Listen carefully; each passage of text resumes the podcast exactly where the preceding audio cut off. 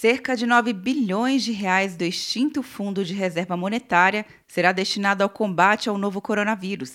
A Câmara dos Deputados aprovou o projeto que altera a medida provisória que acabou com o fundo administrado pelo Banco Central.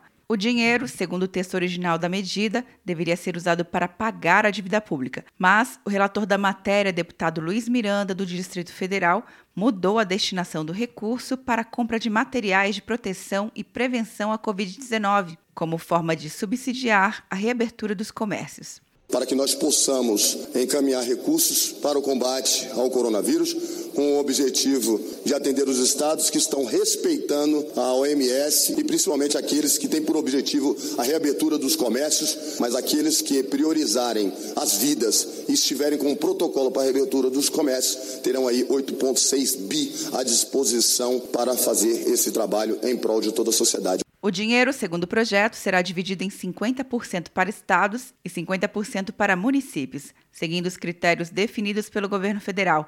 Ainda segundo o texto, para ter acesso aos recursos, o estado, Distrito Federal ou município terá que apresentar um protocolo para abertura do comércio, com base nas recomendações da Organização Mundial da Saúde. O texto ainda precisa ser aprovado pelo Senado.